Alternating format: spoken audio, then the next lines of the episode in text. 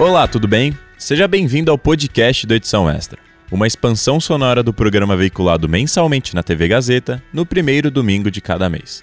O Edição Extra é uma revista eletrônica sobre comunicação produzida por alunos da Faculdade Casper Libero.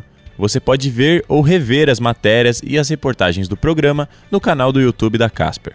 Aqui no nosso podcast, você acompanha as entrevistas com os convidados do programa televisivo, incluindo trechos inéditos. Você pode saber até o que é marketing, mas você conhece os diferentes tipos de marketing e estratégias sociais utilizadas? A entrevista feita pela aluna Camila Guerreiro com a analista de mídias sociais Karina Pousselli conta um pouco mais pra gente. Vamos ouvir? Karina, o que você considera que é marketing não convencional? O marketing não convencional ele é um conjunto de estratégias, né, que a gente usa para fugir do que a gente vê todo dia, né? Uma forma da gente atrair os clientes para demonstrar nossa marca, um produto ou até mesmo um serviço e se diferenciar de alguma forma do concorrente, né? Porque no mercado é sempre uma disputa para ver quem aparece mais. Como você acha que o marketing tradicional se difere do marketing criativo? E quais são os benefícios desse marketing?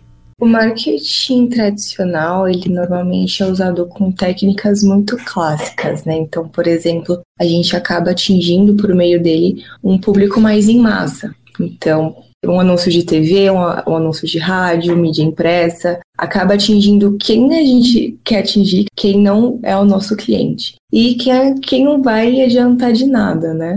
Já o marketing mais criativo, ele já é mais segmentado, né? Então, a gente utiliza mais da tecnologia, a gente já conhece mais quem é o nosso cliente, quem a gente quer atingir. E, consequentemente, com isso, com dados que a gente tem deles, a gente acaba fazendo conteúdos, até mesmo imagens, a gente acaba se personificando melhor para atingir esse público-alvo.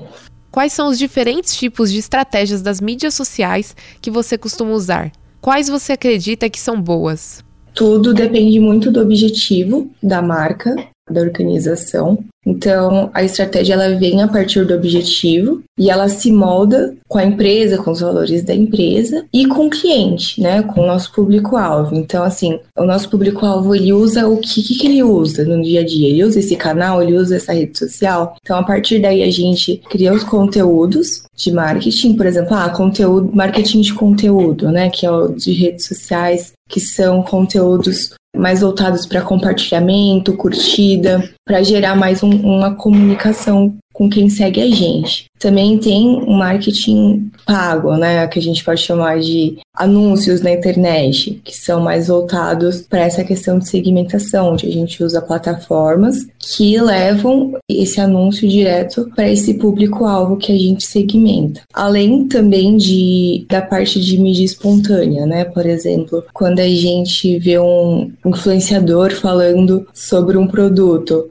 por ele ter uma influência sobre o público, ele acaba falando positivo, né, do nosso produto, ele acaba gerando uma credibilidade pra gente, pro que a gente está vendendo, e acaba gerando um resultado pra gente. Além também sempre uma comunicação diária com quem tá falando com a gente ali nas redes sociais, que ajuda bastante no nosso relacionamento. Dependendo da mídia social, da rede social, tem uma diferença de abordagem que vocês adotam e como é essa escolha?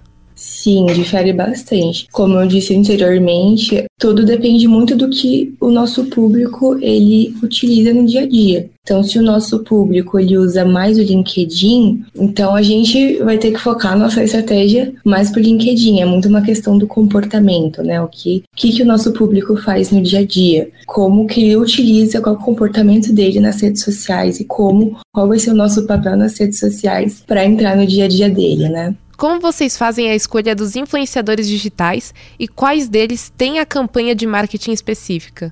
Normalmente a escolha do influenciador é voltada pelo fato que ele tem o um público, ele, ele tem um, um, público ali que é o que a gente quer atingir, que provavelmente são possíveis leads ou compradores dos nossos produtos. Então a gente utilizando a estratégia de influenciador, ele falando e dando uma credibilidade, ele acaba influenciando esse público que está assistindo ele e instigando eles ou a conhecerem o nosso produto ou consequentemente comprar. Já trabalhou ou observou alguma campanha criativa que te chamou a atenção por pontos positivos e negativos?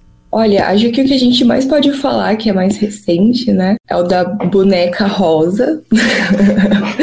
que hoje, agora, tudo que a gente vê de rosa, a gente já remete a essa personagem, né? Então, foi uma campanha onde teve um investimento muito alto. Então já é um tabu, porque muita empresa acha que assim, pô, mas por que, que eles venderam a gente não? Investimento de marketing, né? Então quanto mais a gente investe, mais a gente acaba tendo, consequentemente, um resultado e fomenta bastante as campanhas que a gente está fazendo, tanto pago quanto orgânico. Eu acho que foi interessante essa campanha porque não só eles investiram, mas o público acanhou, né? Essa eles mesmos, né?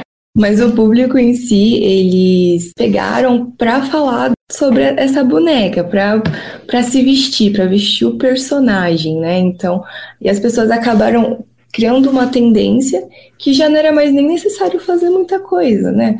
Já gerou uma tendência em que se pequenos empreendedores, influencers, grandes influencers também entrassem na tendência, eles automaticamente também iam gerar aí um alcance nas redes sociais. Acredito que essa foi uma campanha recente com bastante sucesso.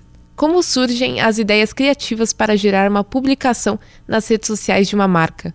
Eu bato nessa tecla bastante. A gente tem que conhecer muito o nosso público, né? A gente conhecendo o nosso público, o que, que ele faz no dia a dia, o que, que ele consome no dia a dia, os concorrentes que ele tá ali também de olho. A gente consegue extrair bastante ideia, além também de um brainstorm, né, que é uma chuvinha de ideias junto com a equipe, onde todo mundo joga na mesa algo que possa dar certo e vá pesquisando mais sobre. Além disso, tendências, né? É muito importante a gente estar tá dentro das tendências das redes sociais, entender cada vez mais como a gente pode fazer com que os algoritmos nos favoreçam nas redes sociais, né? Porque também não adianta só a gente achar, a gente tem que entender o, o algoritmo de cada rede social e como a gente pode usar ele ao nosso favor. E, consequentemente, ir testando. Não tem problema errar. O importante de errar é você entender o que errou e como você pode melhorar até chegar no acerto.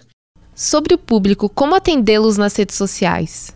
Atender o público, acredito primeiro que o, o maior impasse, dependendo da empresa, claro, é a quantidade, o volume e a velocidade com que tudo acontece. Então, como que a gente vai atender toda essa galera de uma forma que ela, eles, quem esteja falando de uma forma negativa, como eles vão deixar de gostar tanto assim da gente para acabar gostando mais um pouquinho e como quem tá falando de forma positiva vai continuar falando de forma positiva. Então, a gente tem que tomar muito cuidado com as palavras. O primeiro contato que talvez a gente tenha com aquele cliente pode mudar de forma positiva ou também de forma negativa a impressão que ele tem sobre nós, né? Então, a resposta de direct pode que muita gente hoje usa as redes sociais para reclamar, para falar alguma coisa ruim, pode abaixar um pouco o estresse dele, né? Quando ele vai e chama a gente no direct para reclamar do produto. E às vezes eles também só querem um, uma atenção. Então, assim, a gente vê muito nas redes sociais,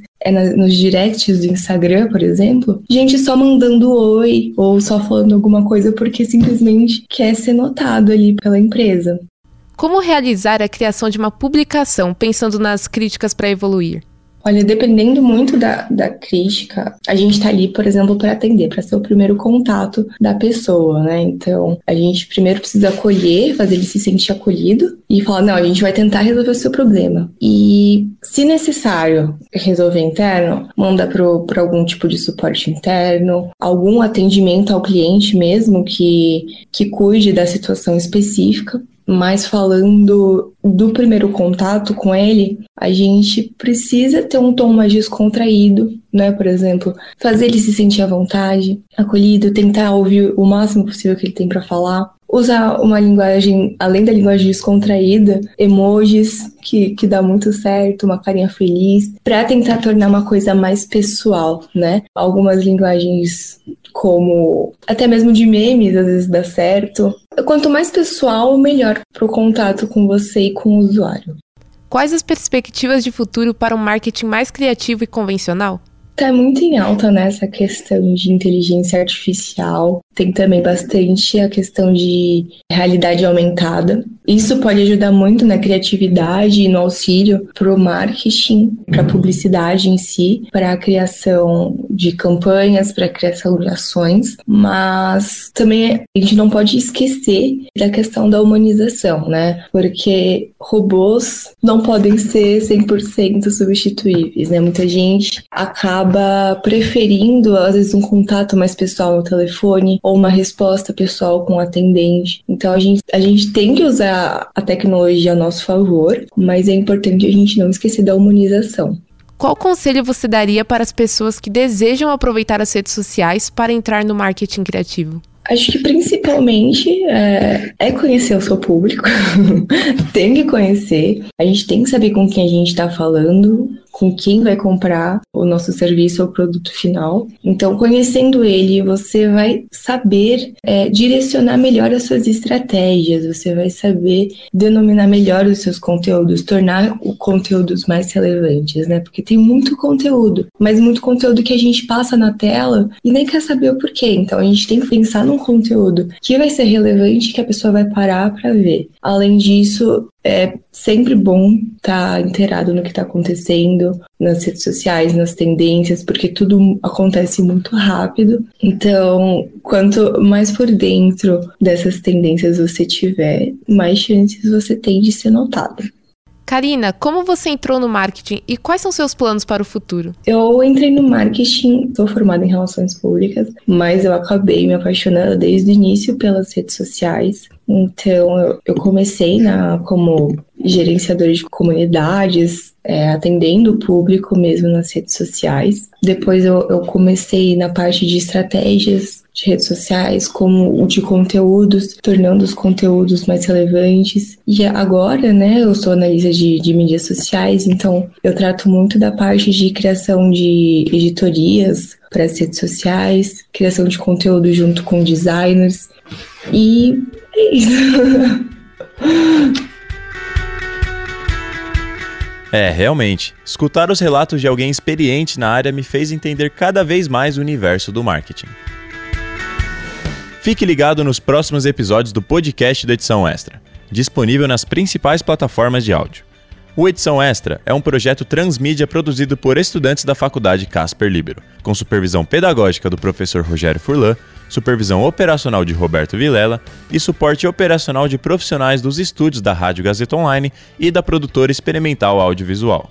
Apresentação e roteiro: Gabriel Grande. Produção de entrevistas: Beatriz Folhene, Camila Guerreiro, Isabela Delgado, Matheus Ferreira e Otávio Pérez. Edição: Agnuel Santiago, o Popó. Edição de mídias audiovisuais: Nilson Almeida. Site e mídias sociais: Júlia Lozano e Heloísa Rocha. Faculdade Casper Libero. Supervisão pedagógica da Rádio Gazeta Online e da produtora experimental audiovisual, Rogério Furlan. Supervisão operacional da Rádio Gazeta Online e da produtora experimental audiovisual, Roberto Vilela. Coordenadoria de Jornalismo, Deise Feitosa. Coordenadoria de Rádio, TV e Internet, Renato Tavares. Operações da Faculdade Casper Libero, Antônio Viana gerente administrativo da Faculdade Casper Libero, Eric Wonhart, diretor da Faculdade Casper Libero, Marco Vale, Fundação Casper Libero, superintendente geral da Fundação Casper Libero, Sérgio Felipe dos Santos, presidente da Fundação Casper Libero, Alípio Rodrigues Lineira. Até a próxima!